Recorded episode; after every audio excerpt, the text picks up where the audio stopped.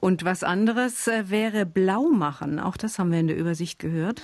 Das Blaumachen ist ein sehr umstrittenes Terrain, denn es gibt da unterschiedliche Erklärungen. Die schönste ist eigentlich die von den Färbergesellen, die beim Färben mit, Blau, äh, mit Färberweit warten mussten, bis die Tuche sich, die ja erstmal gelb werden dadurch, durch Oxidation blau färben. Dann können sie weiterverarbeitet werden. Diese Wartezeit hätten sie sich dann äh, vertreiben können als freie Zeit mit Trinken unter anderem und so habe sich dann der blaue Montag herausgebildet.